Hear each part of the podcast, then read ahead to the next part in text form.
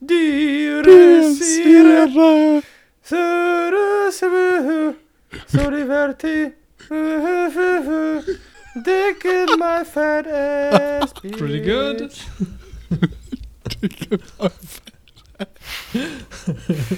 That's pretty good. Ich find's cool, dass du die Lyrics extra gelernt hast. Die meisten Leute haben nicht diese Dedication, weißt du, was ich meine? Death to the CIA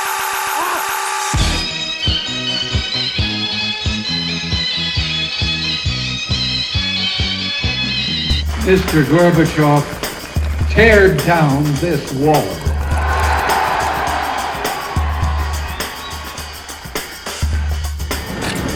общество, люди наши стали другими. И это было главным препятствием на пути этой авантюры, на которых встали группы лиц. Und deshalb äh, haben wir uns dazu entschlossen, heute äh, eine Regelung zu treffen, die es jedem Bürger der DDR möglich macht, äh, über Grenzübergangspunkte der DDR äh, auszureisen. Das tritt nach meiner Kenntnis ist das sofort. Unverzüglich. Juri Andropov ist tot. Und ein Mann, den wir auf heutigen Bildern mit einem Feuermal, einem Kranz aus weißem Haar und einer viel zu kleinen Brille sehen, wird sein Nachfolger. Michail Sergejewitsch Gorbatschow. Bekannt für die beiden Schlagwörter Glasnost und Perestroika. Aber diese beiden Begriffe sind bei weitem nicht ausreichend genug, um sein Wirken zusammenzufassen. Anfangs hatte er noch den Kurs von seinem Vorgänger Andropov eingehalten und die Wirtschaft gestärkt, Korruption bekämpft, das Volk und sogar die Kritiker auf seine Seite gebracht. Doch irgendwann war der Traum vorbei und Gorbatschow ändert den Kurs. Prohibition hat noch nie funktioniert und doch versuchte er es. Seine Reformen sollten die Qualität von Konsumgütern verbessern. Doch statt genau das zu machen, wurde nur mehr produziert, aber nicht besser. Er zerlegte den Planapparat, stürzte die Wirtschaft in den freien Fall, der Schwarzmarkt boomt, dem Staat fehlt Geld und selbst Essen wird Mangelware. Gorbatschow legalisiert Privatunternehmen, lässt seine Freunde im globalen Süden im Stich und wendet sich gen Westen. Dem Sozialismus hat er endgültig abgeschworen, doch an der Union hält er fest. Schließlich wendet er sich dem Endgegner zu, der Partei. Mit der Gründung des Kongress der Volksvertreter live on television untergräbt er die Macht und Legitimität der Partei und damit auch seine eigene. Deshalb sicherte er sich die Präsidentenschaft des Kongresses, die neue leitende Stelle. Immer wieder stellt sich Jelzin ihm als Widersacher entgegen. Die Unabhängigkeitserklärung in Ostdeutschland und Osteuropa bringen die Situation zum Kochen. Gorbatschow leitet das Referendum ein, mit dem das Ende beginnt. Die absolute Mehrheit aller befragten Sowjetbürger spricht sich für die Erhaltung der Union aus. Doch zu einem neuen Vertrag kommt es nicht. Einen Tag vorher gibt es einen erbärmlichen Coup, der mangels Unterstützung von Gorbatschow scheitert. Boris Jelzin übernimmt die Führung und einer nach dem anderen verlassen die Staaten die Union. Seiner letzten Würde beraubt, resigniert Gorbatschow und die Union wird aufgelöst.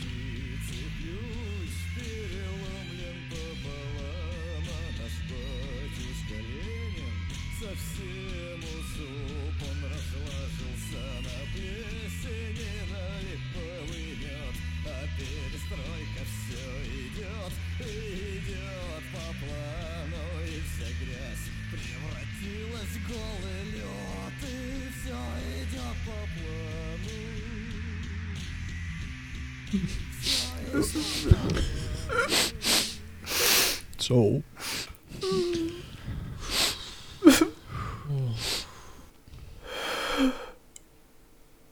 Simi, pass auf, der Pfarrer spricht noch ein paar Worte. Ja, aber sag mal, ey, wieso, wieso ist denn das ein Amerikaner? Ist doch egal. Es zählt alles nichts. Wir hatten halt nicht so ein großes Budget. Okay.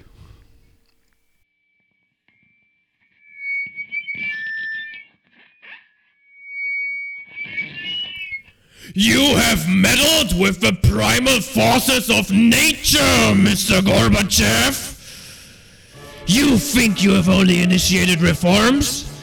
That is not the case. You have destroyed the political foundation of the Union, Mr. Gorbachev. The party is ebb and flow. It is tidal gravity. It is ecological balance. You are an old man who thinks in terms of glasnost and perestroika. There is no glasnost. There is no perestroika. There is no Soviet Union without a central government. There is only one holistic system of systems which keeps all this shit together. The Union cannot be governed without a party and the masses. That is the political reality at the atomic and subatomic and galactical level today. There is no Russia. There is only Yeltsin and Putin and KGB and FSB and Nornickel and Gazprom. And you are at fault. And you will atone.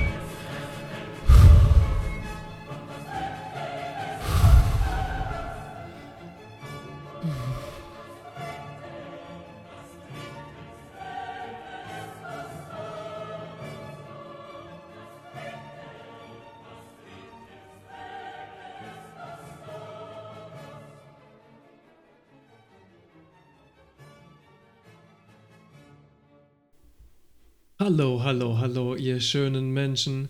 Es ist euer Trockenmund Joe an dem Funksprech-Aufnahmegerät-Dings. Und wir sind bei der letzten Episode der Sowjet-Sextette angekommen. Euer Sowjet-Simi. Es ist schön, dass ihr alle wieder an der Mupfel seid. Ein herzliches Hallo auch von mir.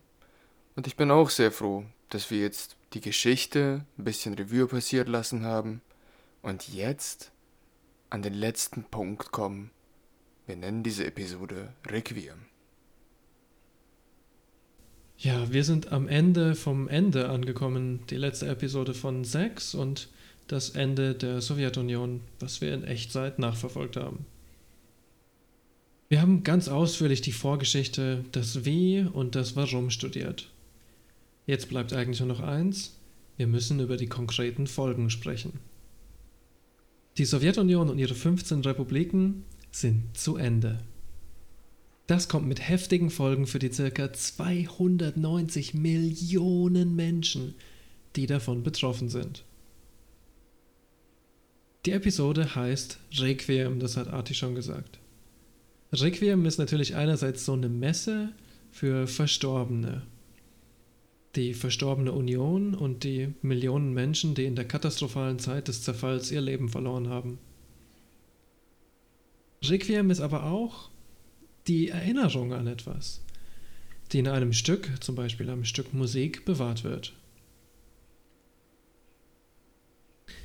Mozart hat sein Requiem geschrieben im Auftrag von so einem Dude namens Graf Franz von Walseck. Und es war für seine verstorbene Frau. Diese Episode, oder eher diese vier Folgen, sind unser Requiem für die Union der sozialistischen Sowjetrepubliken. Es geht uns um Katastroika und die katastrophalen Folgen. Und auf der Zeittafel setzen wir den Pin an im Jahr 1993 während der Verfassungskrise. Sowjetunion out, Russische Föderation in. Natürlich ist das zu simpel. Wäre ja schön, wenn alles so einfach wäre. Doch die Spuren des Mordes an der Sowjetunion sind ja nicht einfach mit etwas Bleiche wegzuwischen wie frische Blutspuren. Nein, die über Jahre erwachsenen Strukturen halten sich teils noch nach der Desintegration der Sowjetunion. So zum Beispiel auch der Kongress der Volksdeputierten. Wir haben sie in den letzten Folgen übrigens den Kongress der Volksvertreter genannt, weil Deputierte einfach ein Scheißwort ist. Stimmt.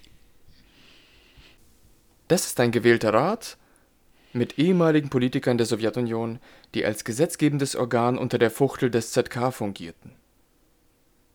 Mit dem Ausruf der Russischen Föderation hatte dieser Apparat auch weiterhin Bestand und war sowas wie hm, die Schilddrüse der russischen Regierung.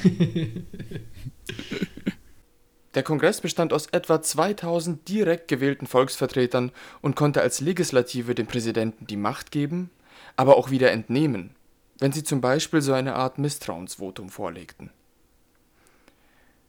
Weil in diesem Organ auch konservative Kommunisten und ja, auch Reformmuffel saßen, war es um 1993 in den Augen von Jelzin weniger die Schilddrüse als mehr der Appendix. Und um diesen wegzuoperieren, setzte Jelzin ein Volksreferendum zur Wirtschaftspolitik der Regierung durch und gewann am 25. April mit 58 Prozent. Die Folge war, dass dem Kongress ein neuer Verfassungsentwurf vorgelegt wurde. Das taugte den Volksvertretern unter Führung von Russland Hasbulatow nicht sonderlich und sie wiesen es ab. Jelzin fand das ziemlich scheiße. Er löste den Kongress daraufhin per Dekret auf und wies Neuwahlen sowie einen Volksentscheid über den Verfassungsentwurf an. Very democratic Russia of you, Yep. my friend. Ja, ja, ja. Chasbulatow wies das Dekret aber zurück und beriet sich im Kongress darüber, ein Amtsenthebungsverfahren gegen Jelzin einzuleiten. Alexander Ruschkoi, nicht Ruschkow, den hatten wir anderweitig, Alexander Ruschkoi, Jelzins Nummer 2, entfremdete sich zunehmend von ihm und ließ sich von der Gegenregierung als Vizepräsident vereidigen. Und jetzt wird's heftig. Ab dem 28. September kommt es in Moskau zu öffentlichen Protesten gegen Jelzins Regierung. Ruschkoi und Hasbulatow heizen die Stimmung gegen den Präsidenten auf und haben große Teile des Volkes hinter sich. Aber nicht die Armee. Big mistake, let me tell you. Again. Mhm. Die Armee, die liegt fest in Jelzins Händen. Es kommt also zu Schüssen und Blutvergießen auf den Straßen. Die Situation kocht schließlich am 2. Oktober hoch und Russland steht gefühlt vor einem Bürgerkrieg. Ruschkoi verbarrikadiert sich mit zahlreichen Mitgliedern der Volksvertretern im Weißen Haus, was äh, der Sitz des russischen Parlaments ist. Zusammen mit Chasbulatow ruft der Anhänger dazu auf, bewaffnet das Fernsehstudio Ostankino zu belagern. Und trotz schwerer über Nacht andauernder Straßenkämpfe wird das aber nichts. Jelzin lässt sich das nicht gefallen. Und nachdem er nun mal den Zuspruch der höheren Kommandoebene des Militärs genießt, lässt er die dann vom Parlament antanzen. Und da passiert es, dass mehrere Panzer der Fassade des Weißen Hauses einen Granatenanstrich nach allen Regeln der Kunst verleihen, bis das Gebäude so richtig wrecked ist. Und infolgedessen flüchten zahlreiche von den Volksvertretern und der bewaffnete Aufstand gegen Jelzin bricht am 5. Oktober 1993 in sich zusammen. Der zehn Tage andauernde Konflikt war seit der Oktoberrevolution 1917 der Straßenkampf mit den meisten Toten in Moskau. Laut Angaben der Regierung starben bei der Krise 187 Menschen, 437 wurden verletzt Jesus. und fast alle davon übrigens waren Unterstützer des Kongresses. Wen wundert's? So kommt es, wie es kommen musste. Im Dezember billigt die russische Bevölkerung per Volksabstimmung die neue Verfassung. Bei den Neuwahlen wurde der Kongress der Volksvertreter vom neuen Zweikammernparlament, bestehend aus Föderationsrat und Staatsduma, abgelöst. Das Amt des Vizepräsidenten wurde auch abgeschafft. Der Frieden für Jelzin sollte allerdings nicht lange währen. In der russischen Parlamentswahl 1993 erhielten seine Gegner erneut die Mehrheit. Im Februar 94 wurde auf Antrag der Nationalisten gemeinsam mit den neu organisierten Kommunisten gegen Protest Jelzins eine Amnestie der Putschisten des Augustputsches 1991 beschlossen. Die Aufständischen von 1993 bekamen ebenfalls Amnestie. Das hat Jelzin sicherlich nicht gefallen. Oh. Ja, und viele der ähm, August-Putschler, die Amnestie bekommen haben, haben dann richtig hohe Posten bekommen. Ne? Das ist wirklich ein bisschen fragwürdig. Äh, einer ist zu einem der dicksten Bankiers in Russland aufgestiegen, zwei sind wieder ins ähm, Militär gekommen, einer hatte sich das Leben genommen. Trotz diesem vielleicht herben Rückschlag für Jelzin waren seine Fettfinger fest in der Zentrale der Macht. Und damit war er nun in der Lage, seine ganz eigene Wirtschaftsreform durchzuführen.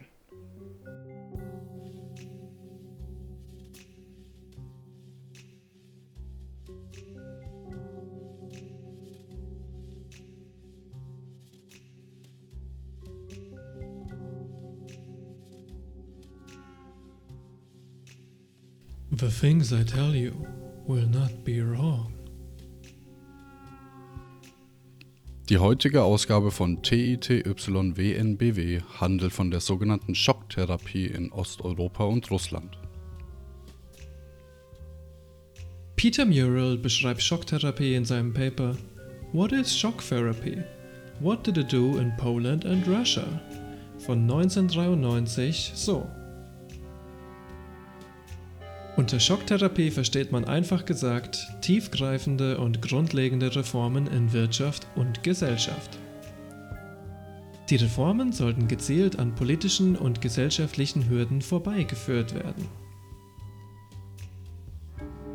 Der Internationale Währungsfonds hatte, zusammen mit westlichen Ökonomen, direkten Einfluss auf die Reformen. Häufig zitiert Murrell hier David Lipton und Jeffrey Sachs. Die Vorgehensweise der Schocktherapie ist, wie der Name schon verrät, nicht die Veränderung der bestehenden Strukturen, sondern der radikale Neuaufbau und Bruch mit dem Bestehenden. Nach Peter Murrell wird ausdrücklich nicht nach dem Willen der Gesellschaft gehandelt, vielmehr soll die Gesellschaft nach den Reformen den Willen annehmen, der durch die Reform erzielt wird. In Adam Curtis Film The Trap sagt Sachs, dass es starke Kräfte in Russland gibt, die gegen den Markt und eine Deregulierung der Produktion sind. Es soll dadurch einen politischen Wandel im Land geben, auch wenn die Folgen katastrophal sein werden. Schnelle und zeitnahe Gewinne ermöglichen, die Marktwirtschaft etablieren. Als Langzeiteffekt verspricht man sich eine makroökonomische Stabilität, so Sachs und Lipton. Nach den beiden waren die finanziellen Probleme Russlands die komplexesten in der ganzen Weltgeschichte.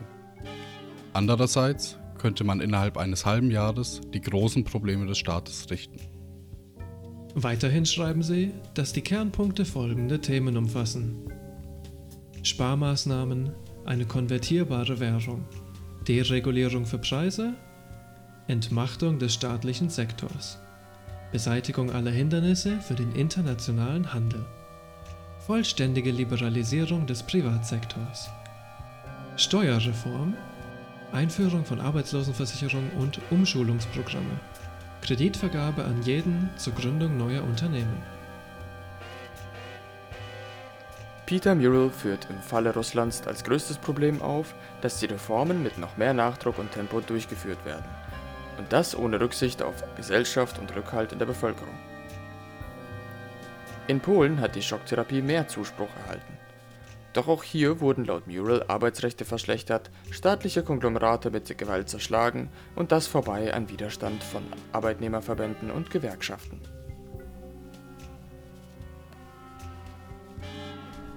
In Adam Curtis Film The Trap gibt es zweieinhalb Minuten, die das Ausmaß beschreiben.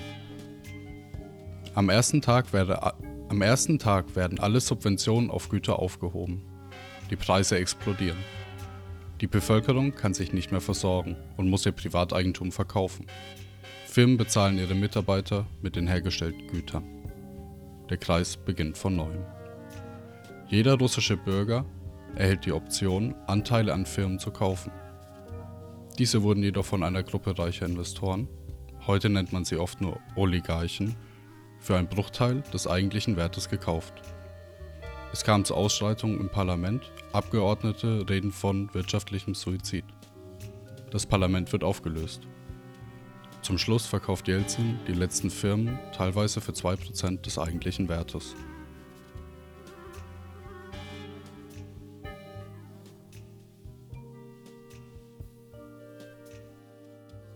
Und mit der Schocktherapie hat sich der wirtschaftliche Freifall der Sowjetunion, jetzt Russland, nur noch verschlimmert. In Kieran und Kenny wird ein Report von United Nations zitiert. Der Report aus dem Jahr 1998 sagt folgendes.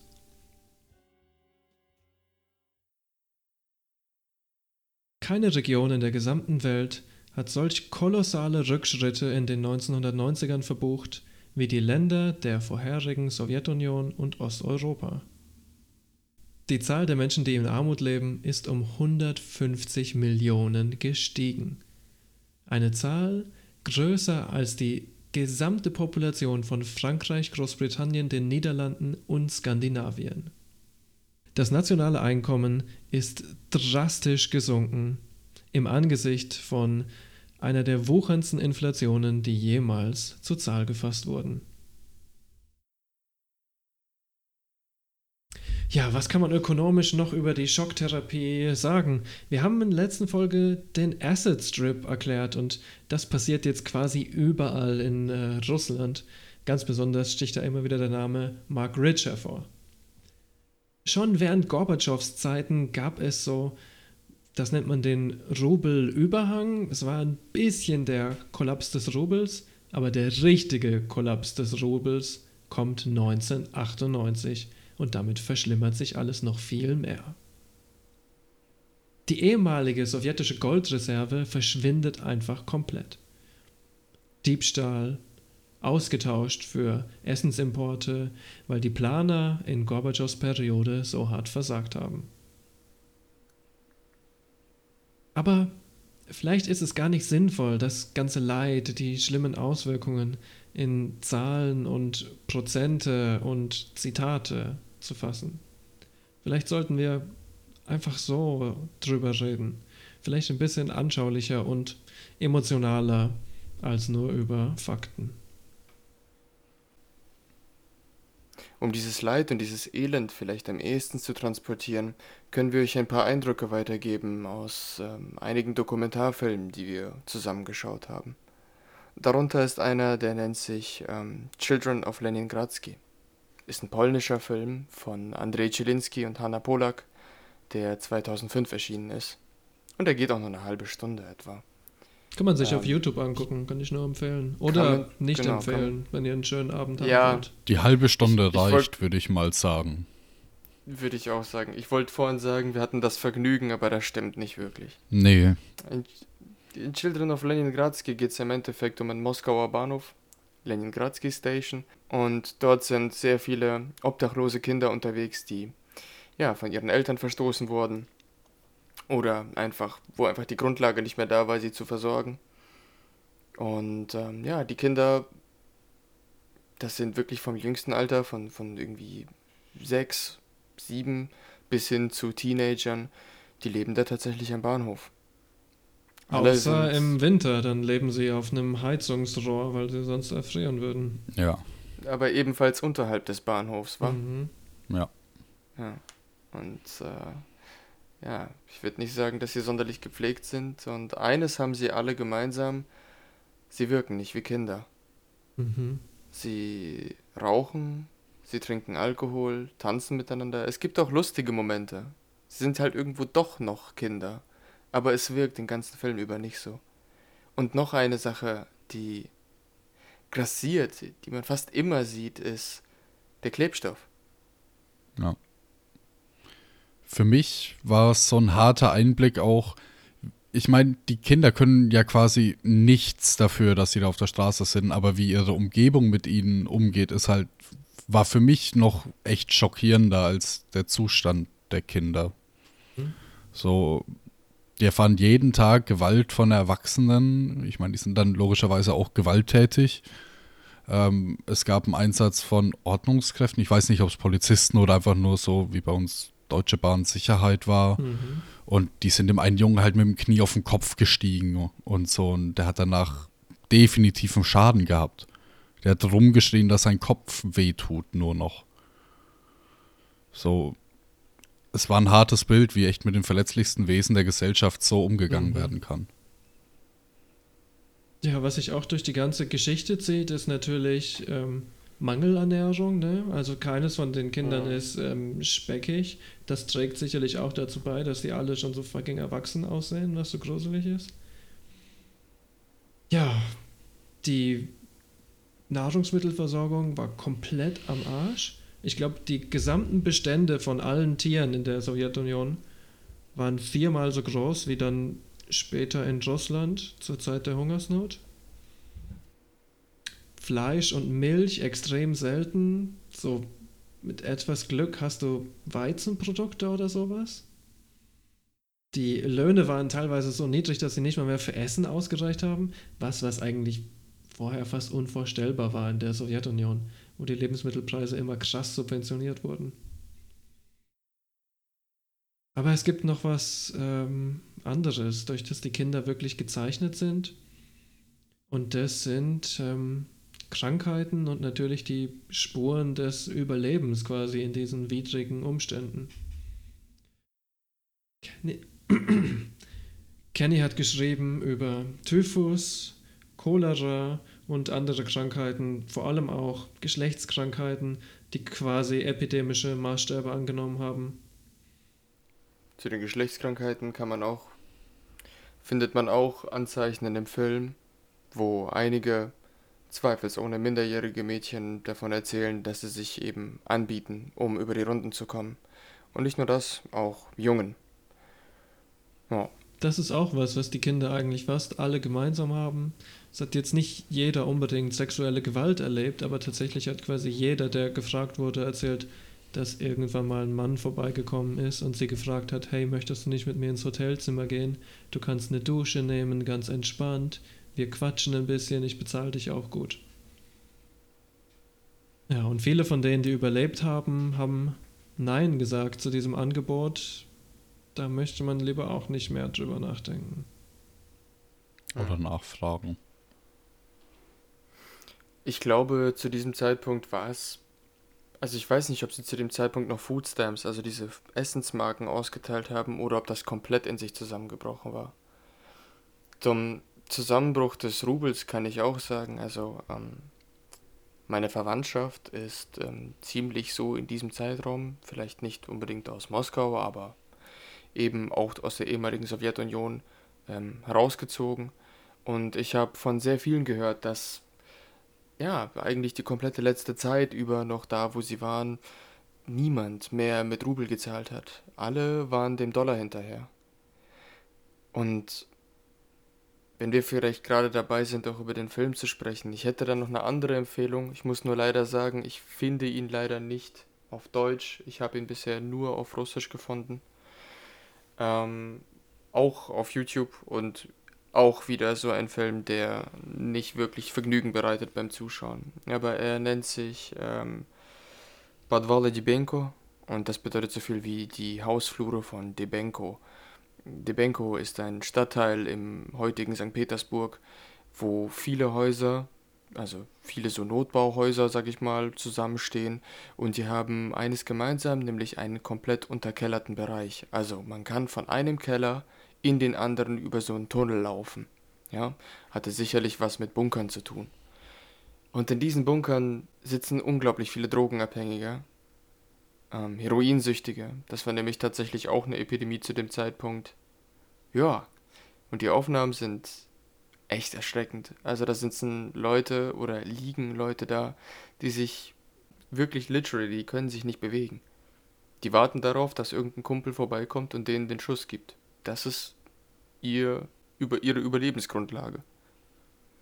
So schlimm muss es nicht überall gewesen sein, aber ich denke, es gibt ein gutes Bild davon ab, wie, Wie schlimm es abgefuckt werden kann. und wie abgefuckt die Situation zu diesem Zeitpunkt auch war. Und ich meine, wenn die Situation so schlimm ist, muss man sich natürlich fragen, wie werden die Leute quasi damit fertig? Wie gehen die damit um? Eine Sache, die wir schon erwähnt haben, ist Drogenabhängigkeit, was natürlich auch komplett geboomt ist ist der Alkoholismus. Schlimmer noch als zu den schlimmsten Zeiten in der Sowjetunion. Und man sagt es nicht so gerne, aber ähm, Eltern haben natürlich manchmal ihre Kinder auch verstoßen, vielleicht auch weil es zu wenig Essen gab. Diese Kinder leben dann zum Beispiel an der Bahnstation. Und wenn sie für sich selber keinen Ausweg gesehen haben, dann haben sich die Leute auch ziemlich häufig selbst das Leben genommen. Ich möchte das jetzt gar nicht mit Zahlen irgendwie verunglimpfen. Ähm, lasst euch einfach sicher sein, dass sich die Suizidrate unglaublich, unglaublich vergrößert hat. Und dass es eigentlich sowas vorher in Russland noch niemals gab. Das war auch irgendwie mein Eindruck mit den äh, vielen obdachlosen Kindern. Ich meine, wenn jetzt ein obdachloses Kind dort gewesen wäre, ja, aber es waren so viele, mhm. so viele Kinder, wo ich mir gedacht habe, das hätte es zu mancher Zeit einfach nicht gegeben in diesem Land, in diesem Staat. Ich meine, es werden, weiß nicht, ob manche Jugendheime besser waren, aber wahrscheinlich besser als da auf der Straße leben, Kleber schnüffeln, äh, vergewaltigt zu werden eventuell und einfach, keine Ahnung, als Teenager zu sterben. Yep. Die ähm, durchschnittliche Lebenserwartung ist vielleicht jetzt nicht der beste Indikator dafür, wie es Menschen tendenziell geht und so weiter.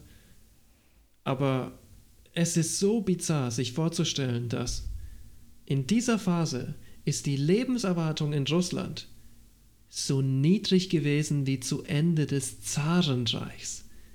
Das sind fast 100 Jahre Zeitunterschied. Das so ist abrupt. schon krank. Ja, und ja. so abrupt auch noch. Während Russland im Chaos und Elend versinkt, gibt es aber immer noch Bestrebungen, irgendwie Realpolitik zu betreiben, mit dem Ganzen klarzukommen, was gerade passiert oder passieren wird. Und so hat sich ergeben, dass sich die GUS geformt hat. Die GUS ist die Gemeinschaft der unabhängigen Staaten.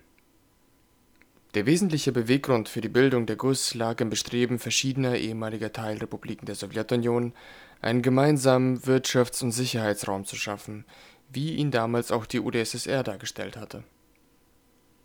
Besonders der Präsident Kasachstans Nursultan Nazarbayev kritisierte die Art der Auflösung der Sowjetunion und betonte die Notwendigkeit einer Zusammenarbeit der ehemaligen Sowjetrepubliken.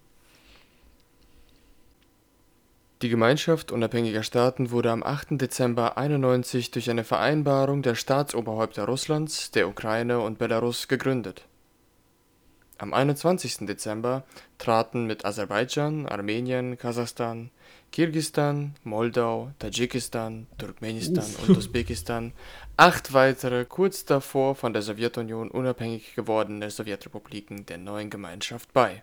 Fast so, als wäre es ein Fehler gewesen, hä? Das ist ja crazy.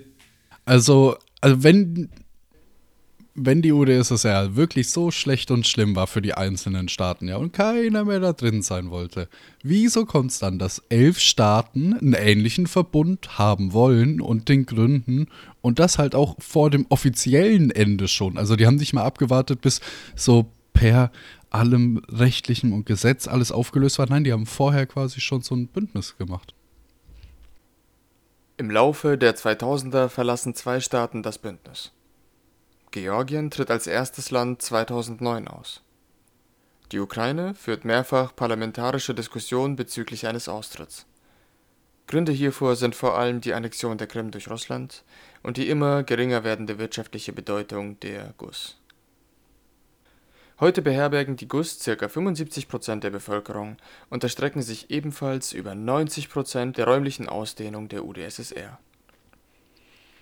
Ja, für mich ist irgendwie so die Tatsache, dass diese Gemeinschaft unabhängiger Staaten ein Bündnis ist, das den Ausmaß von der UdSSR angenommen hat und das trotz politischer Konflikte wie zum Beispiel Russland-Ukraine und Russland-Kasachstan weiterhin besteht. Also ich meine, wir sind uns alle einig, dass Russland und Ukraine nicht die allerbesten Buddies waren, schon lange Zeit nicht mehr. Und dass es so Mhm. lange gedauert hat, dass sie raus sind, dass die Krim-Annexion stattgefunden hat und dass es dann trotzdem noch nicht direkt danach passiert ist. Spricht irgendwie schon dafür, dass nicht alle in der Bevölkerung die SU weghaben wollten. Und auf jeden Fall war es nicht die Meinung der einzelnen Sowjetrepubliken, dass die Union sich auflösen sollte. Aber wir dürfen nicht den Fehler machen, dass die GUS irgendwie ein Äquivalent zur Sowjetunion ist. In keinster Weise. Es ist vielleicht eher ein schwaches Defensivbündnis und der für mich eklige Beigeschmack, der damit einhergeht, ist die Ambitionen eines größeren russischen Reichs und so Flashbacks von den Zahn und ähm, was ist eigentlich nochmal mit diesen demonstrierenden Kasachen passiert letztes Jahr, denk lieber nicht so viel drüber nach. Und ja, wenn wir jetzt von großrussischen Ambitionen sprechen, dann müssen wir auch von dem sprechen, was nach Jelzin kommt. Das nächste Segment ist Putins Aufstieg.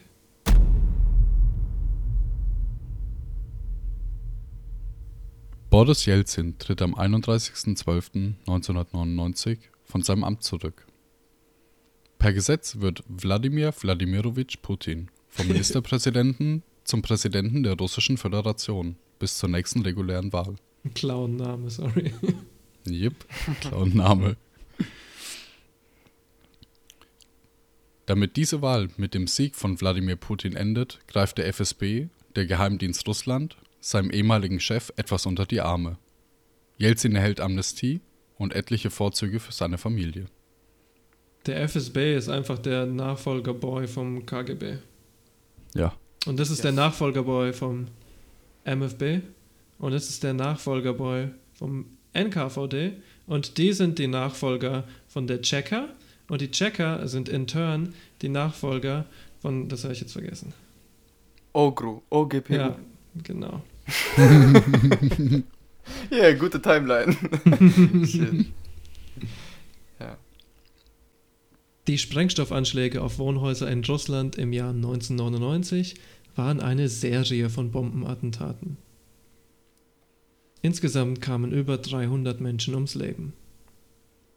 Die Anschläge dienten als Legitimation für den Zweiten Tschetschenienkrieg. Ein Zitat Putins. Zur Bekämpfung von 2000 Terroristen. Die War on Terror-Rhetorik war inzwischen für Leute vielleicht nichts Neues.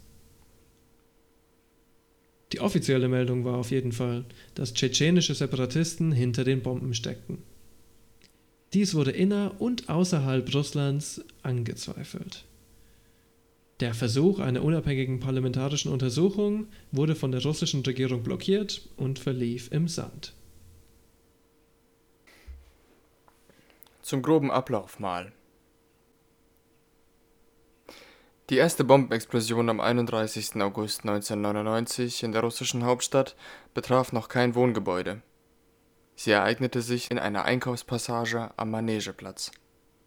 Am 4. September explodierte eine Autobombe aus Aluminium und Ammoniumnitrat in der Stadt Buynaksk, Republik Dagestan, vor einem Wohnhaus, das von russischen Militärangehörigen und ihren Familien bewohnt wurde. Eine Bombe in einem zweiten LKW vor einem Krankenhaus wurde von der Polizei entschärft. Im Wagen wurden Papiere auf den Namen Issa Sainuditov gefunden. 8. September 1999, Moskau. Eine Bombe explodiert im Erdgeschoss eines Wohnhauses im Südosten Moskaus. Eine 300 bis 400 Kilogramm schwere Sprengladung Hexogen explodiert. Wer nicht weiß, was Hexogen ist, Hexogen ist das, was man im Volksmund so als Plastiksprengstoff oder ähnliches bezeichnen würde. Das Gebäude wurde sehr stark beschädigt, es gab zahlreiche Opfer. 14. September 1999. Aufräumarbeiten in Moskau am Anschlagsort. Am Trauertag für die Opfer des Bombenanschlags explodierte eine Sprengladung Hexogen in einer Wohnung im Süden von Moskau. Das achtstöckige Gebäude wurde total zerstört. Fuck. Der russische Ministerpräsident Putin erklärte daraufhin den illegalen Kampfeinheiten in Tschetschenien den Krieg, obwohl die beiden Moskauer Anschläge in keinster Weise zum Schema der tschetschenischen Geiselnahmen, welche immer ein konkretes Ziel verfolgten, entsprachen. Nach Ansicht der Kritiker gab es keinen Beweis für tschetschenische Täter. Das russische Militär traf dennoch Vorbereitungen für einen Einmarsch in Tschetschenien, mit dem Ziel, die Regierung abzusetzen. Der russische Entschluss für eine Intervention in Tschetschenien wurde durch eine weitere Explosion einer Autobombe am 16. September verstärkt. Diese Explosion fand vor einem neunstöckigen Wohnhaus in der südrussischen Stadt Wolgodonsk statt.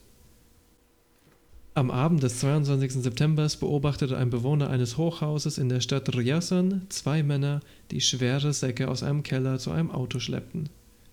Die lokale Polizei wurde gerufen und Tausende von Bewohnern der umliegenden Wohnungen wurden evakuiert und die Straßen abgesperrt. Gasproben im Keller wiesen auf den gleichen Sprengstoff Hexogen hin. Putin lobte am 24. September die Polizei und die aufmerksame Bevölkerung. Bis zu diesem Zeitpunkt zweifelte niemand an einem terroristischen Anschlag. Am gleichen Tag erläuterte der Chef des FSB, Nikolai Patruschew, sehr zum Missfallen der lokalen FSB-Abteilung sein Vorgehen. Die Sprengvorrichtung im Keller des Wohnhauses sei nur eine Attrappe gewesen. Sie habe bloß Zucker enthalten. Der FSB hätte hier nur eine Übung durchgeführt und das verwendete Gasanalysegerät hätte eine Fehlfunktion gehabt. Yeah. Yeah. Sprengmeister Katschenko bestand jedoch weiterhin darauf, dass es eine echte Bombe war. Er sagte, dass die Sprengvorrichtung einen Timer, eine Energieversorgung und Zünder hatte die ausschließlich Militärausrüstung waren und offensichtlich von Profis vorbereitet waren. Das Analysegerät testete die Dämpfe aus den Säcken eindeutig als Hexogen. Laut Katschenko stand es außer Frage, dass das Gasanalysegerät eine Fehlfunktion gehabt habe, da es regelmäßig gewartet wurde. Der Polizist, der als erster am Tatort eintraf und die Bombe entdeckte, bestand auch darauf, dass dieser Vorfall keine Übung gewesen sei und dass schon dem Augenschein nach die Substanz in der Bombe kein Zucker war. Dennoch wurde das Ergebnis der ersten Sprengstoffanalyse staatlicherseits widerrufen, da es wegen einer Verschmutzung des Analyseapparats UPSI durch vorangegangene Tests ungenau gewesen sein soll. Der angeblich Zucker enthaltende Sack der Übung sei auf einem Artillerieübungsplatz getestet worden und nicht explosiv gewesen wobei unter anderem der Autor Edward Lucas fragte, wozu Zucker getestet werden müsse und warum der FSB ein gestohlenes Auto benutzt. Angebrachte Fragen, würde ich sagen. The Observer berichtete, er habe Beweise, dass die Bombe wirklich Sprengstoff und einen Zünder enthielt und brachte eine Fotografie, die den Zünder darstellen sollte, der auf 5.30 Uhr eingestellt war. Tkaschenko erklärte dem Observer, es war eine echte Bombe. Sie war scharf gemacht. Dieser Vorfall gilt heute als erster Hinweis darauf, dass die Bombenanschläge in Moskau vom FSB organisiert worden sein könnten. Aber nur vielleicht. Wie von offizieller russischer Seite vorher schon bekannt gegeben, wurden Separatisten aus Tschetschenien für den Anschlag äh, verantwortlich gemacht. Basajew und Ibn al-Chattab in Dagestan haben die unabhängige Islamische Republik Dagestan ausgerufen. Und in den Kämpfen waren ca. 1400, vor allem tschetschenische Kämpfer verwickelt. Es gab hunderte Todesopfer unter den Kämpfern und in der Zivilbevölkerung. Nach Recherchen der französischen Journalisten Jean-Charles Deniot und Charles Gazelle, wow, Charles Gazelle, wie Gazelle, als hilarious. Nach ihren Recherchen wurden die Explosionen vom FSB durchgeführt, um eine Rechtfertigung für die Fortsetzung des Kriegs zu haben. Der Krieg wiederum half Putin, die Kommunisten und die Liberalen bei den Präsidentschaftswahlen am 26. März 2000 zu schlagen. Der Aufstieg eines Stars, ha. Und mit Putin und mit dem Tschetschenienkrieg da beginnt fast eine neue Ära für Russland. Eine Ära, wo die Scham und die Schande von Gorbatschow und Jelzin langsam als Vergangenheit erscheinen. Eine Ära, die geprägt ist von so unschönen Dingen wie War on Terror. Da nehmen sie sich wirklich nicht so viel mit den Amerikanern und Forever Wars. Forever Wars, unendliche Kriege. Was ist das eigentlich? Wenn ein so großer, multiethnischer Staat wie die SU auseinanderbricht, lösen sich auch ineinander verwachsene Strukturen. Wenn beispielsweise Georgien ein Großteil der Obsternte in der SU einbrachte, erhielten sie im Gegenzug Stahl aus Russland oder Uran aus Kasachstan. Im Zuge der frühen 90er Jahre entsteht in immer mehr Sowjetrepubliken der Nationalismus und ein Wunsch nach Souveränität. Wer aber souverän ist, verteidigt die eigenen, die nationalen Interessen umso mehr. Angetrieben durch den Nationalgedanken erstärkt die Idee von ethnischen Vorherrschaften in den teils verwaschenen Grenzen vieler Mitgliedstaaten. Die mittelfristigen Folgen davon? Grenzkonflikte. Ja, Freiheit, Unabhängigkeit, Souveränität, das sind alles so wundervolle, blumige Wörter. Eigentlich haben die einzelnen Sowjetrepubliken ja ziemlich viele Freiheiten genossen dafür, dass sie in so einem gigantischen Staatenbund drin waren. Und Freiheit ist nett, aber wisst ihr, was auch nett ist? Privilegien zu haben. Zum Beispiel Förderzahlungen von Russland zu kassieren, um deinen eigenen Strom oder Wasser oder was weiß ich Versorgung aufzubauen. Das kann auch ziemlich nett sein. Nun wollten sie aber nicht mehr quasi eigene Republiken innerhalb der Sowjetrepublik sein, sondern unabhängige Staaten. Und klar, Nationalismus, netter Gedanke vielleicht, aber wann wird denn aus Nationalismus Chauvinismus?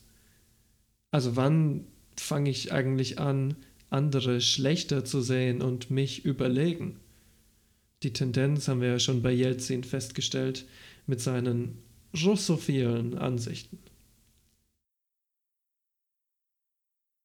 Dass dieser starke Nationalgeist dann in Grenzkonflikte und auch historische Konflikte ausartet, das ist ja fast vorprogrammiert.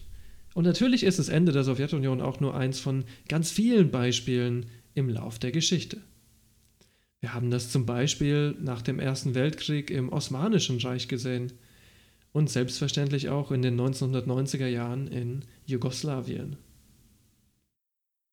Und leider, so ähnlich verläuft es auch in den sogenannten Post-Sowjet-Kriegen. Da ist zum Beispiel der Konflikt zwischen Tadschikistan und Kirgistan zu nennen. Beide Länder wurden in Sowjetzeiten mit zahlreichen Kolchosen gespickt und standen in gegenseitiger Abhängigkeit. Die wurde nochmal intensiviert durch ausgeprägte Trockenzeiten und den regen Binnenhandel untereinander. Das Verhältnis war deswegen recht gefestigt. Die Grenzziehung spielte zwischen den beiden Ländern anfangs eigentlich eine untergeordnete Rolle. Viele der ortsansässigen Ethnien und Kulturen waren nomadischer Natur. Mit der Kollektivierung wurden Menschen unterschiedlichster Kultur zusammengebracht, um in den Kolchosen zu arbeiten. Um sie herum entstanden ganz neue Dörfer, dann Städte, dann Landschaften. So ist es zum Beispiel heute in Woruch. Woruch ist ethnisch gesehen tadschikisch, befindet sich allerdings in den Grenzen von Kirgistan. Eine klassische Exklave. Das ist ein gutes Beispiel dafür, dass die Grenzziehung manchmal ziemlich schwammig ist. Das sorgt damals, wie übrigens auch heute, zum Beispiel unter dem Gesichtspunkt der Wasserknappheit zu immer mehr Spannungen. Vor allem im Fergantal an der offiziellen oder inoffiziellen Demarkationslinie kommt es zu bewaffneten Grenzkonflikten. Zuletzt ist der Konflikt 2014 heiß geworden. Diplomatie zwischen den Gussstaaten kann die Spannung zwar abkühlen, aber bis heute ist die Grenzfrage ungeklärt. Tja, und Tschetschenien? Das ist eine ähnlich komplizierte Angelegenheit. Das Land hat über hunderte von Jahren an verschiedenen Zonen mit unterschiedlichen Kontrahenten gekämpft. Zunächst gegen das Osmanische Reich, im Zarenreich war das Gebiet zusammen mit Teilen von Georgien zum Prektorat des Zaren geworden. Nach der Revolution 1917 bildet Tschetschenien gemeinsam mit dem anliegenden Dagestan und Ingushetien kurzzeitig das kaukasische Imamat. Das wird allerdings 1922 von bolschewistischen Truppen zerbrochen. Die drei Gebiete werden zunächst einmal in gewissermaßen autonom. Doch mit Bildung der Sowjetunion fusionieren Ingushetien und Tschetschenien zusammen zu, puh, pass auf, schwerer Name, aufgepasst, zur Tschetscheno-Inguschisch-Autonomen Sozialistischen Sowjetrepublik. Smiley Face. Gut gemacht, Alter. Ich habe heute, ich habe heute den ganzen Morgen geübt dafür, Mann. One take, bitch. Während des Zweiten Weltkriegs brachen dort unterschiedliche Revolte aus. Die wurden gewaltsam gebrochen und viele Beteiligten wurden nach Kasachstan oder Kirgisistan in Gulags gebracht. Teilweise unter dem Vorwand, dass diese Menschen mit den Nazis sympathisierten. Besonders problematisch ist aber, dass fast ein Viertel der Gesamtpopulation damals deportiert wurde. Heute noch sind viele Tschetschenen der Meinung, der treibende Faktor sei ein geplanter Genozid gewesen. Im Zuge des, Zusammenbruchs der Sowjetunion entschlossen sich die Regierungen der beiden autonomen Republiken für zwei unterschiedliche Wege. Ingushetien schloss sich der Russischen Föderation an. Und Tschetschenien wollte autonom bleiben. Aber halt auch nicht ganz. Da gibt es halt nicht sowas wie eine geschlossene Meinung.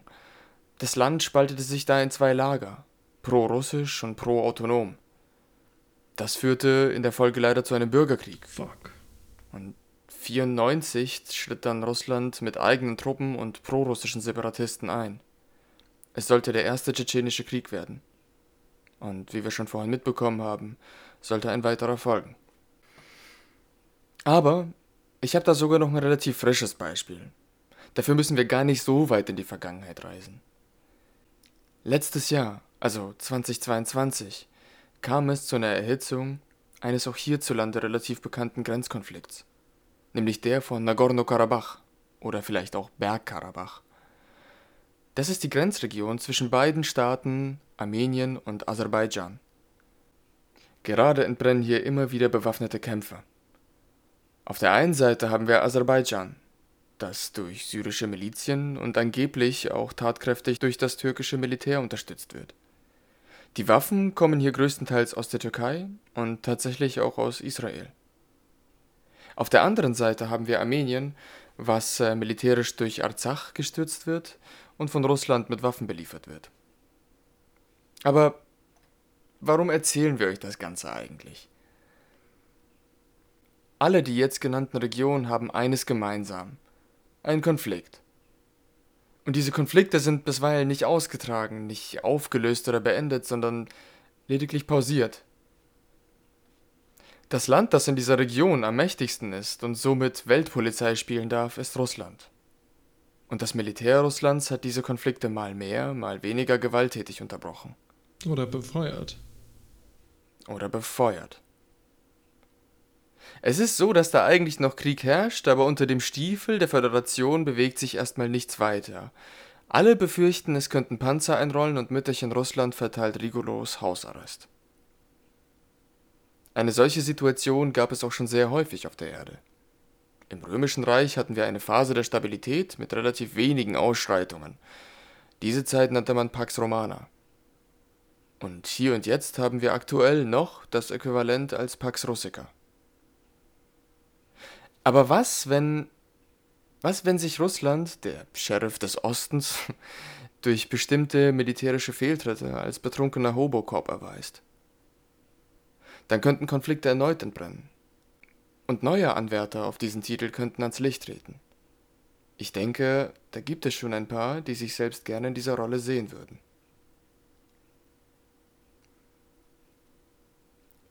Ich glaube ja den Römern überhaupt nicht, ich traue denen nicht und ich glaube auch dem römischen Frieden nicht. Ich meine, du musst dir immer denken, wie bei Freiheit und Demokratie und so weiter, was heißt eigentlich Frieden? Ich meine, der römische Frieden war wesentlich darauf aufgebaut, dass du jeden möglichen Aufstand immer und zu jeder Zeit blutig niederschlägst. Klar, du hast dadurch sowas wie keine überschweifenden, supranationalen Konflikte irgendwie, kein anderes Empire, was dich bedroht und so weiter.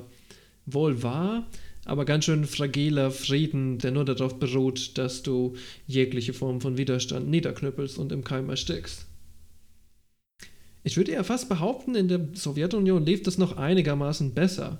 Ich meine, es gibt definitiv Instanzen, wo ähm, Stalin, Khrushchev, Brezhnev eingerollt sind mit Panzern, aber jetzt über die gesamte Geschichte dieses Empires hinweg sind tatsächlich deswegen ziemlich wenig Menschen umgekommen. Da gibt es andere extrem unschöne Sachen, die wir vorher auch schon angedeutet haben, mit irgendwie Vertreibungen, Geheimpolizei und so weiter. Andere Kiste. Und insofern muss man natürlich auch die russische Weltpolizei in Frage stellen, weil wenn man jetzt mal von Aserbaidschan und Armenien absieht, haben wir natürlich gerade offensichtlich Krieg in der Ukraine. Und das mit dem Ganzen, die Stabilität halten und größere Konflikte brechen nicht aus, hat offensichtlich nicht besonders gut geklappt. Ähnlich doch wie mit dem anderen Weltpolizisten, oder? Wann hat denn Amerika mal für Stabilität und Frieden gesorgt? Stabilität heißt doch nur, dass die Ausbeutung vom globalen Süden stabil bleibt. Und Frieden heißt nur, dass der Irak zum fünften Mal bombardiert wird. Oder Afghanistan. Ich habe einen, einen Stern am Horizont. Ich hoffe ja, dass sich irgendwann Lateinamerika von dem Faschismus und von der Fremdherrschaft befreit. Und vielleicht auch mal so eine Art äh, gerechte Weltpolizei einführt. Sick. Das ist, das ist meine große Hoffnung. Vielleicht kommt Afrika dazu, aber im Moment sehe ich dann noch eher schwarz leider. Das latino-afrikanische Weltempire wäre auf jeden Fall stark appreciated. Alle Leute hätten gute Vibes und so. Mhm. Per Dekret. Nein, leider, das Gute ist, Vibes per Dekret. Und, aber damit es klappt, kriegst du zumindest ein Mojito. das, das ist mein äh, Stern am Horizont, aber ich weiß, der, der scheint nur echt sehr, sehr schwach. Und wahrscheinlichste für mich ist, dass es das Land China wird. Und seinen Einfluss halt weiter ausbaut.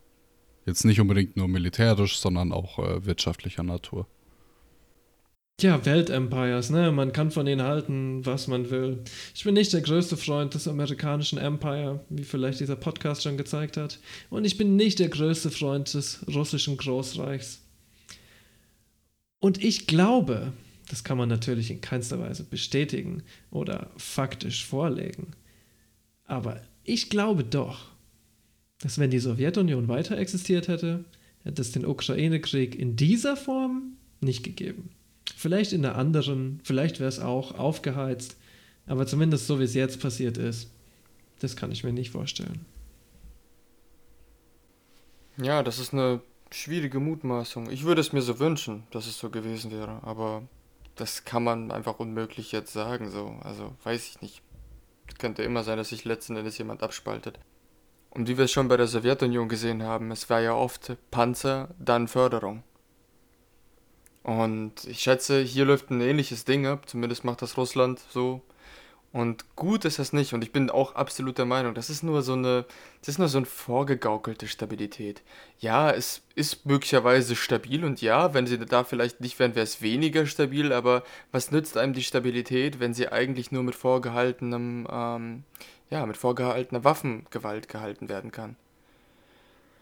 Ja, interessant ist für mich, was sich daraus entwickeln könnte. Ich habe jetzt, ich habe so eine kleine Vermutung, ähm, dass der Grenzkonflikt in Armenien und Aserbaidschan zum Beispiel 22 genau dann äh, abbricht oder einige Monate dann abbricht nach der Invasion äh, von der Ukraine oder nach, ja, nach dem Ein Einmarsch in die Ukraine der Russen. Ich kann mir gut vorstellen, dass das kein Zufall ist. Ich kann mir vorstellen, dass naja, Aserbaidschan sich jetzt denkt, gerade jetzt haben sie keine Möglichkeiten oder keine Mittel, ich meine damit die Russen, einzugreifen. Und selbst dann, wenn sie es könnten, dann ist Aserbaidschan ja hart, also kriegt harte äh, Mithilfe von der Türkei. Und Russland kauft bei der Türkei wahnsinnig viele Waffen gerade. Hm, also irgendwie hier auch merkwürdige Konflikte. Ich will damit aber nicht sagen, dass irgendwie die Türkei dann irgendwie der Weltpolizist hier in dem Bereich wird. Ich kann mir gut vorstellen, dass es eine Mischung aus einigen Staaten wird. Vielleicht China, vielleicht Türkei, Vielleicht spielt Russland da noch eine Rolle, vielleicht nicht. Ihr seid alle sehr optimistisch, dass Amerika in den nächsten absehbaren Zeiten verschwinden wird. I'm not sure. Der Kollaps vom Great Devil wird schon irgendwann kommen, aber das wird schon noch dauern. Ich sag ja, dass es noch ein. Wenn, wenn der Stern am Osten untergeht, dann muss ja im Süden oder im Norden oder im Osten einer wieder aufgehen und nicht im Westen. Grönland. Grönland. Das ist unsere Hoffnung, Alter. Da leben drei- 30.000 Menschen gefühlt. Die werden uns alle unterjochen. Da leben 30 Menschen gefühlt. Wir lassen die Wale übernehmen, oder? Yeah, okay. I'm all in for it. Das ist der Plan B quasi. Wir geben einfach die Macht in die Hand der Wale und Delfine und hoffen, dass das Beste passiert. Den ultimativen Alpha-Prädatoren. Ja, I guess. Das ist, ist schon ein wahnsinniges Ding. Aber Leute, wir sind ja auch irgendwie. Wahnsinnig. Ja, sind wir hier. Absolut. Würde wir ich schon sind jetzt in der sagen. Gegenwart gelandet. Das wollte ich eigentlich sagen. Also wahnsinnig auf jeden Fall, aber wir sind doch in der Gegenwart gelandet. Da fühle ich mich gar nicht so gut. Ich will jetzt lieber in meinen kleinen Safe Space und Mhm. möchte mich zurückentsinnen an die gute alte UdSSR. Denn heute ist ja Requiem und vielleicht müssen wir jetzt auch unsere letzten Worte sprechen zur Sowjetunion. Es muss ein Ende haben.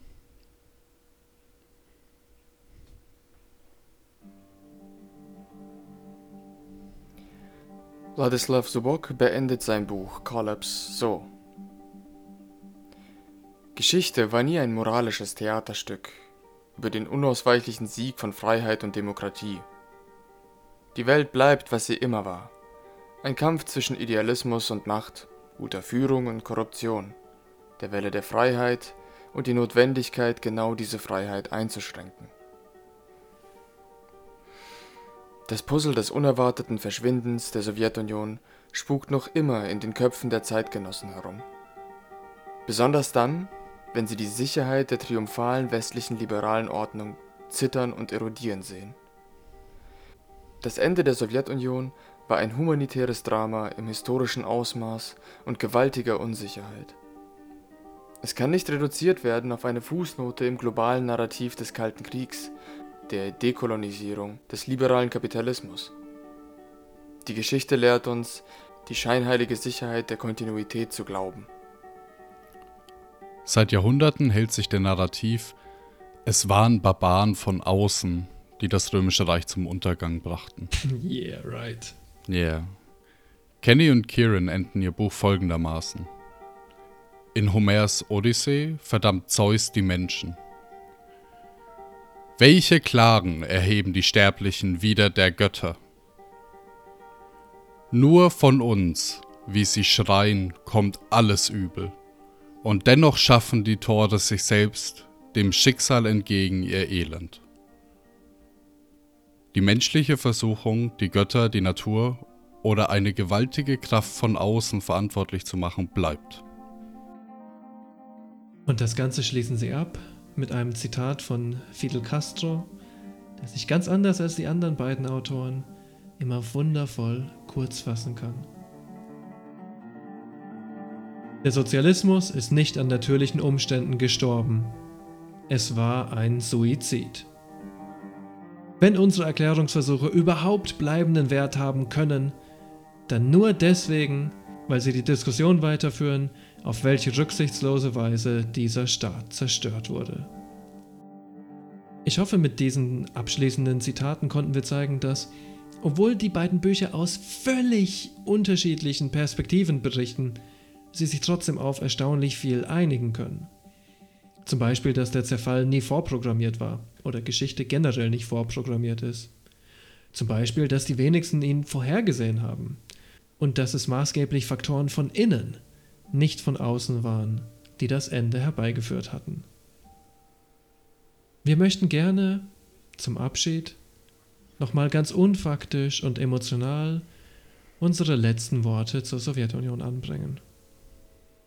Genosse Arti, reichst du mir ein Taschentuch? Nö, gibt's nicht. Das ist jetzt gerade Mangelware. Ja. Mein Onkel sagte immer, ein Kommunist hat Marx gelesen, ein Antikommunist hat Marx verstanden. Das weise ich entschieden zurück. Die Sowjetunion ist ein wundervolles Experiment, welches durch die ausgiebige Lebenszeit für mich einzigartig bleibt. In der Theorie klingt es fantastisch. In der Praxis, so wie ich es aus zweiter Hand von vielen mir nahestehenden Menschen erfahren habe, blieb es ein Theoretikum. Ich höre immer wieder davon, wie lange Menschen in Schlangen anstehen mussten, wie scheiße doch Konsumgüter waren und wie man stets alle Möglichkeiten ausnutzte, um sich selbst zu bereichern. Ich glaube das. Ich glaube aber nicht, dass diese Gier in der Natur des Menschen liegt. Nee. Nee, nee. Ich denke sogar, dass man dies mit den richtigen Ansätzen hätte verhindern können. Hätte die lethargische Regierung in Zeiten von Brezhnev schon mehr sinnige Wirtschaftsreformen zugelassen.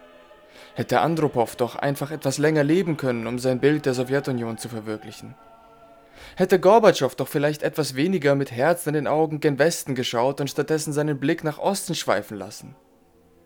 Hätte er sich doch nur von der Wirtschaftspolitik Chinas inspirieren lassen, statt einseitige Deals mit, ja, zum Beispiel den USA abzuschließen. Tja. Hätte, hätte, Fahrradkette. Satz mit X. In der heutigen Welt, wo Ressourcenknappheit und Zurückhaltung für eine bessere Zukunft mehr eine Rolle spielt denn je, da glaube ich immer noch an dieses Experiment. Ich glaube, es könnte uns möglicherweise aus der ewigen Abwärtsspirale des Wachstums lösen. Und wenn dieser Moment gekommen ist, dann stehe ich bereit. Als euer Diktator. Aber halt besser und netter als all die anderen vor mir. Zitat. Perestroika hat nicht das gebracht, was es eigentlich bringen sollte. Einen demokratischen, produktiven und effizienten Sozialismus. Stattdessen hat es die Sowjetunion als Staat zerstört und an seiner Stelle eine Ansammlung von balkanisierten Ländern überlassen, dominiert von oligarchischem, gesetzlosen Kapitalismus. Für mich ist die Zerstörung dieses Staates erstmal eine Tragödie, die verhindert werden könnte. Ich habe in erster Linie Empathie für alle Menschen, die litten und heute noch leiden, die Konflikte miterleben und dadurch vernarbt werden. Und mich schaudert's, wenn ich mir die Folgen in der Welt anschaue. Weder Gorbi noch Jelzin haben im Endeffekt Demokratie gebracht oder Offenheit oder Wohlstand für alle. Stattdessen führt die Pipeline straight von Gorbi zu Jelzin zu Putin. Aber Ehrlichkeit und Selbstkritik ist auch wichtig und man muss dann auch sagen, die Partei war schwach. Ihre ideologische Linie war schwach. Ihr Widerstand war schwach. Zu viele waren korrumpiert. Ich glaube, das zeigt definitiv grundlegende Probleme des Sowjet-Style-Sozialismus und des demokratischen Zentralismus auch. Aber, und das ist das größte Aber und das Wichtigste, was ich gelernt habe. Ich weiß auch, dass er reformierbar ist. Andropov hat es geschafft, zumindest ein kleines bisschen, bis er gestorben ist. Und Gorbi, ja, ironischerweise ist er das beste Beispiel, denn Gorbi hat es ja auch geschafft, Reformen durchzusetzen. Sogar bescheuerte Reformen, zu denen alle hätten Nein sagen sollen. Er hat's geschafft. Trotz der angeblich versteinerten Partei, die sich nicht ändern kann, die nur mit konservativen Stalinisten besetzt sind, die angeblich alles ablehnen. Nein, de facto hat Gorbi Reformen durchgebracht und er hat viele Reformen durchgebracht. Und die Folgen von diesen Reformen die kennen wir ja jetzt. Die Sowjetunion hat und wird immer einen speziellen Platz in meinem Herzen haben. Es gab sie. Sie war echt und niemand kann das verneinen, dass sie echt war. Die hat mal existiert. Das ist nicht so wie die Pariser Kommune irgendwie oder ähm, der kohlekleine anarchistisch-syndikalistische Verbund in Spanien während des Bürgerkriegs und so ist ja nett. Aber die Sowjetunion hat jahrzehntelang existiert. Die Sowjetunion war ein echter Arbeiterstaat. den wir feiern, ja, aber auch kritisieren können, an dem wir Aspekte rauspicken können, die problematisieren können, von dem wir lernen können. Und sie wird für mich immer einzigartig bleiben. Denn sie war die erste Arbeiterrepublik der Weltgeschichte. Und sie wird sicher nicht die letzte sein. Für mich ist das Ende der UdSSR kein Referendum, kein Tag, kein Kongress, nix im Jahr 1991. Es ist eigentlich so ein langsamer Zersetzungsprozess von innen und von außen und er wird immer weiter beschleunigt und beschleunigt und beschleunigt. Wie stark die einzelnen Faktoren für die diversen Bewohner der UdSSR waren, ist für mich pauschal nicht zu beantworten, weil jemand in Georgien ist anders als jemand in Russland, als in der Mhm. Ukraine, als in Litauen. So viele verschiedene Menschen. Wohl kann man aber sagen, dass der Versuch vom kommunistischen Staat zur liberalen Marktwirtschaft katapultiert zu werden absolut gescheitert ist. Reform für Reform wird die Grundstruktur des Staates zermürbt, die Stabilität wird schlechter und schlechter.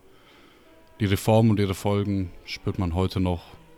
Man sieht es in Form von Wirtschaftskonglomeraten, Korruption, sozialen Ungerechtigkeit, Terrorismus, Armut, geopolitischen Spannungsgebieten und, und, und, und, und.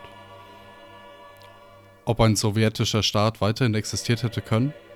Leider nur Theorie heutzutage und ein Gedankenexperiment. Aber viele von den Erzählungen, die zumindest ich bis vor diesen Episoden hatte, beruhen in dem Kern auf Mythen, Legenden und viel Fehlinformationen.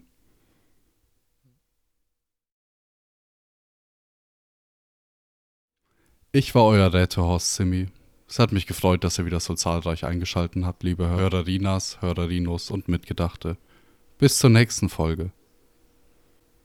Genosse Trockenmund verabschiedet sich müde und froh, dass es vorbei ist jetzt mit dem Ende und freut sich, euch in der nächsten Episode willkommen zu heißen. Bis zum nächsten Mal, meine Lieben. Bleibt geschmeidig. Ржавый бункер, моя свобода Сладкий пряник засох давно Сапогом моего народа Старшина тормозит говно Запрятанный за углом Убитый помойным ведром Добровольно ушедший в подвал. Заранее обреченный на полнейший провал. Я убил себя, государство. Убил себя, государство